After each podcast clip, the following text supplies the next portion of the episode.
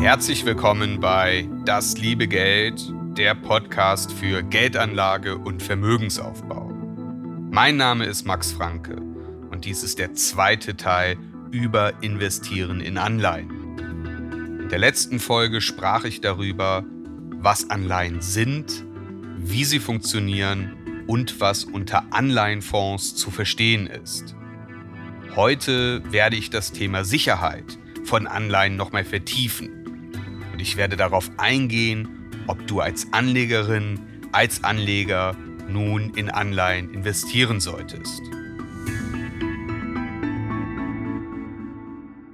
In der letzten Folge habe ich darauf hingewiesen, dass es verschiedene Arten von Anleihen gibt. Staatsanleihen werden, wie der Name bereits suggeriert, von Staaten ausgegeben, Unternehmensanleihen von Unternehmen. Auch wenn ich mich in diesen beiden Folgen vornehmlich mit klassischen Staats- bzw. Unternehmensanleihen befasse, gibt es noch viele weitere Formen von Anleihen. Zum Beispiel sogenannte inflationsindexierte Anleihen. Anleihen können eine sehr lange Laufzeit haben was mit Blick auf die unsichere Entwicklung der Inflationsrate kritisch gesehen werden kann. Inflationsindexierte Anleihen sollen nun das Inflationsrisiko abmildern, indem sich der Nominalwert und oder die Couponzahlungen der Entwicklung der Inflation anpassen. Eine weitere Form sind sogenannte nachrangige Anleihen. Bei denen erhältst du im Falle eines Zahlungsausfalls oder einer Pleite des Emittenten erst nach allen anderen Gläubigern dein Geld zurück. Das bedeutet natürlich ein höheres Risiko für dich und dieses höhere Risiko wird durch höhere Zinsen kompensiert. Noch riskanter sind Hochzinsanleihen von Kreditnehmern mit vergleichbar geringer Bonität. Darauf gehe ich gleich nochmal genauer ein. Und eine weitere Form sind Wandelanleihen. Die können, vereinfacht gesagt, am Ende der Laufzeit unter bestimmten Bedingungen in Aktien eines Unternehmens getauscht werden. Wandelanleihen sind zwar weit verbreitet, aber auch nicht unriskant und in ihrer Funktionsweise ziemlich komplex. Und das wäre auch die Quintessenz zu allen weiteren Anleiheformen. Die sind teilweise kompliziert zum Teil auch nur etwas für Experten, die sich wirklich tief damit auskennen und zum Teil sind sie wirklich risikobehaftet. Das führt an dieser Stelle zu weit. Aber wenn du dich für weitere Formen von Anleihen interessierst, dann solltest du dich wirklich tiefer damit beschäftigen. Meine grundsätzliche Einschätzung ist, dass in den meisten Fällen für die meisten Anleger klassische Unternehmens- und Staatsanleihen erstens ratsam und zweitens vollkommen ausreichend sind.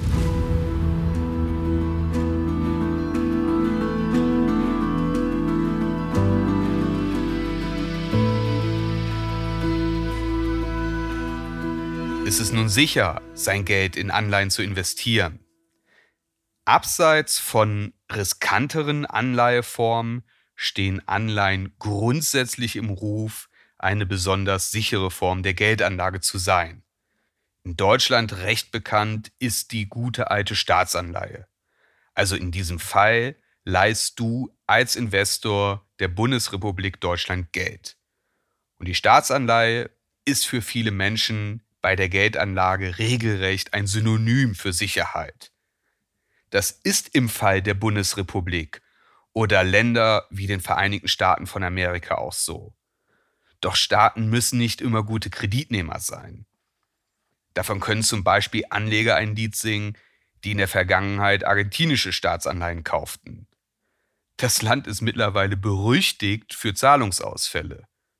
Da wurden aufgrund hoher Schulden zunächst die fälligen Zinsen nicht mehr gezahlt, woraufhin die Kurse der Anleihen abschmierten.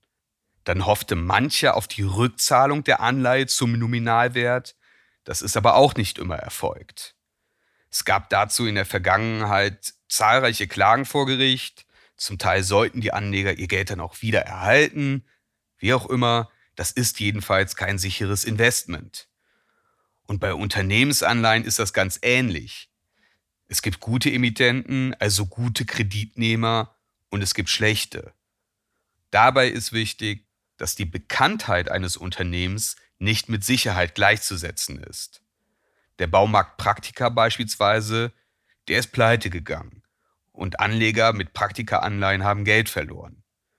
Der Gradmesser für die Sicherheit einer Anleihe ist die Kreditwürdigkeit oder Bonität des Emittenten.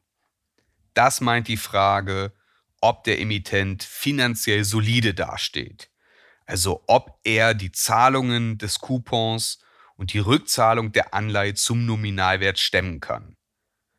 Die Bonität eines Emittenten wird von Ratingagenturen wie Moody's, Fitch oder Standard Poor's ermittelt. Und je nach Bonität vergeben die Ratingagenturen ein Rating in der Spannbreite AAA, also AAA, bis C oder D. Die Faustregel besagt, dass das Rating einer Anleihe bzw. eines Emittenten nicht schlechter als BBB- sein sollte. Das ist der sogenannte Investment Grade, wobei die Kürzel für das Rating je nach Agentur auch unterschiedlich sein können. Bei Moody's beispielsweise wäre das Äquivalent zum Investment Grade BAA3. Alles darunter, also ab BB Plus bei Standard Poor's und Fitch, beziehungsweise BA2 bei Moody's, gilt demnach als Non-Investment Grade.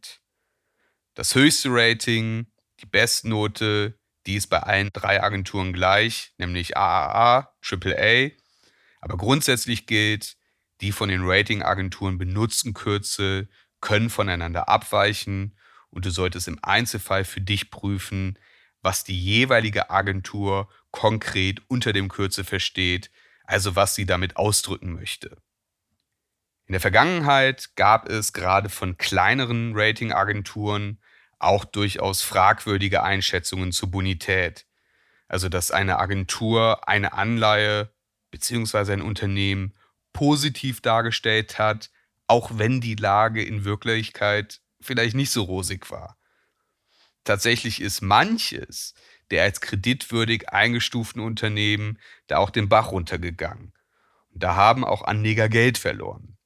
Bei den genannten großen und etablierten Agenturen ist das aber in der Regel kein Thema.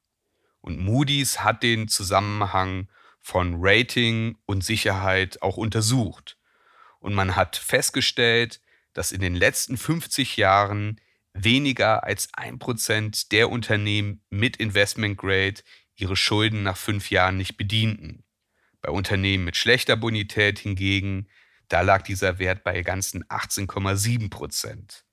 Ich persönlich würde noch einen Schritt weiter gehen als die erwähnte Faustregel und nur Anleihen mit einem Rating von mindestens BBB plus bzw. BAA1 kaufen. Anleihen mit geringer Bonität, also mit der Note BB plus bzw. BA1 oder schlechter, sind die zuvor erwähnten Hochzinsanleihen, auch Ramsch-Anleihen oder Junkbonds genannt. Wie die Zahlen von Moody's, aber auch der Name nahelegen, haben diese Anleihen ein höheres Risiko.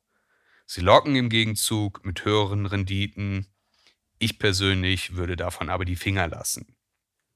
Also zusammengefasst, Anleihen sind grundsätzlich ein sicheres Investment mit hoher Planbarkeit. Es gibt aber auch sehr riskante Anleihen. Und das Risiko steht und fällt mit der Kreditwürdigkeit des Emittenten. Und anders als beispielsweise Bankkonten unterliegen Anleihen nicht der Einlagensicherung, die bei einer Insolvenz Bankguthaben bis 100.000 Euro schützt.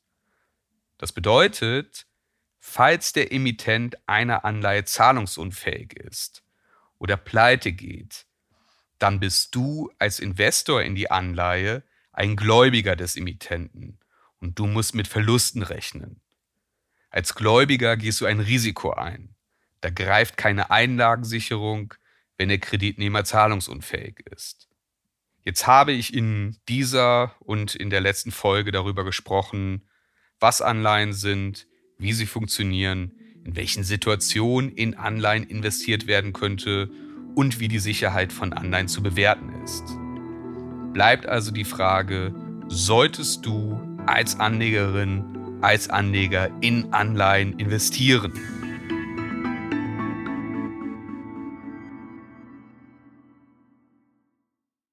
Staats- und Unternehmensanleihen von wirtschaftlich soliden Kreditnehmern mit gutem Rating sind grundsätzlich eine eher sichere Geldanlage und können wie beschrieben eine gute Beimischung im Portfolio sein.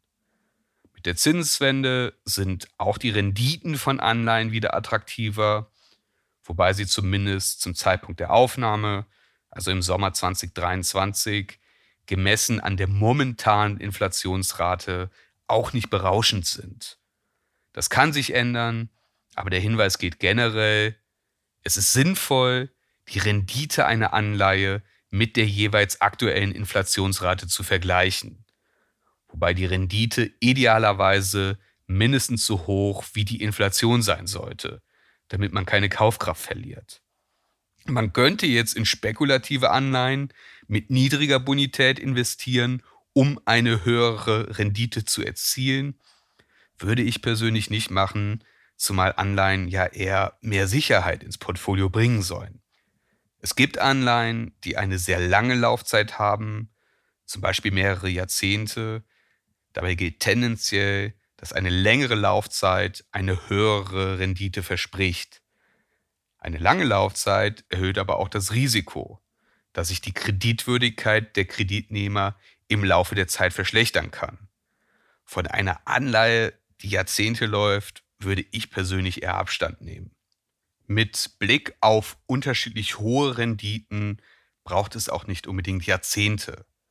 Für die Höhe der Rendite kann auch eine Laufzeit von zum Beispiel zwei versus sechs Jahren bereits einen Unterschied machen. Die Wahl der richtigen Laufzeit hängt aber auch davon ab, wie die zukünftige Zinsentwicklung eingeschätzt wird. Wenn man damit rechnet, dass die Zinsen steigen, dann ist eine kürzere Laufzeit empfehlenswert und umgekehrt. Wenn die Zinsen steigen, dann werden die Kurse von Anleihen tendenziell gedrückt. Da wirken verschiedene Faktoren, aber vereinfacht gesagt haben Zinsen und Anleihenkurse eine inverse Beziehung. Bei steigenden Zinsen fallen die Anleihekurse und umgekehrt.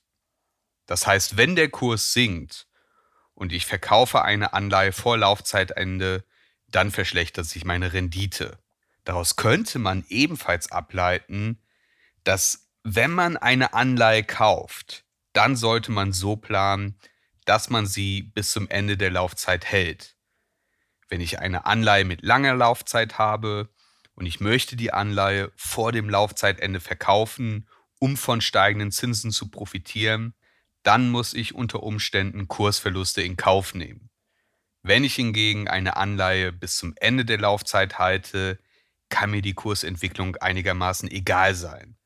Dann interessiert mich nur die Rendite der Anleihe zum Kaufzeitpunkt. Als Privatanleger sind Anleihen mit einer Laufzeit von zum Beispiel fünf Jahren empfehlenswert, vielleicht auch eher zwei bis drei Jahre.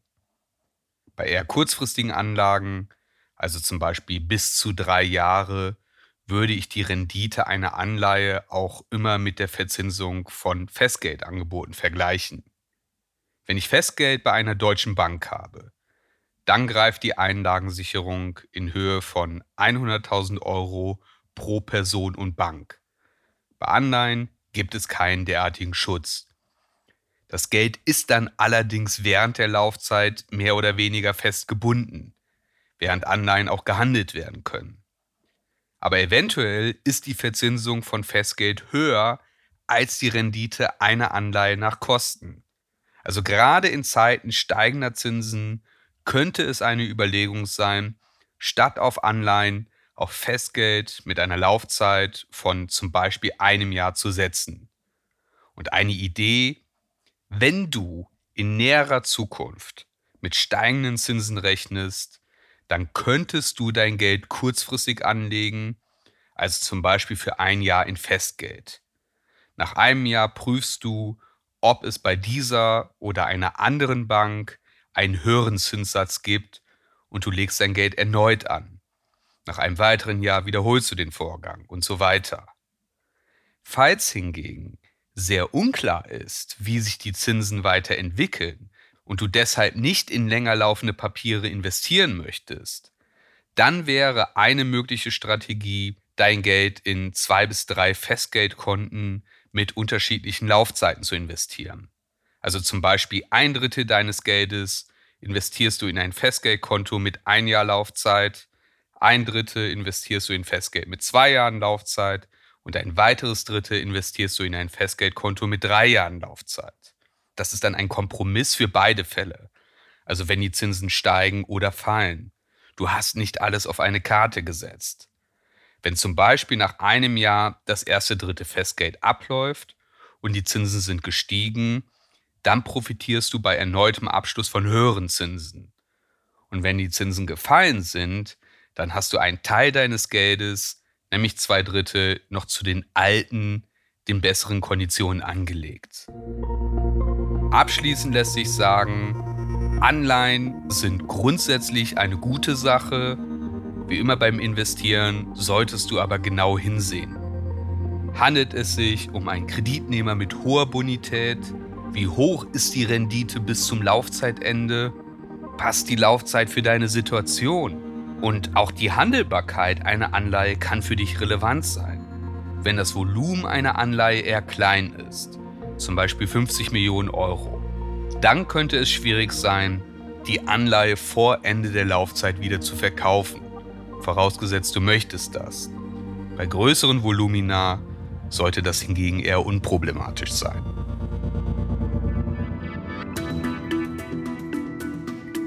Und das ist das Ende dieser Folge von Das liebe Geld, Teil 2 über Investieren mit Anleihen. Vielen Dank, dass du eingeschaltet hast.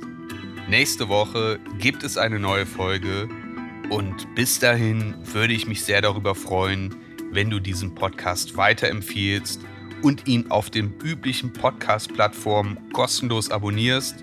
Das liebe Geld gibt es ebenfalls als kostenlosen Newsletter den Link findest du in den Show Notes. Bis zum nächsten Mal.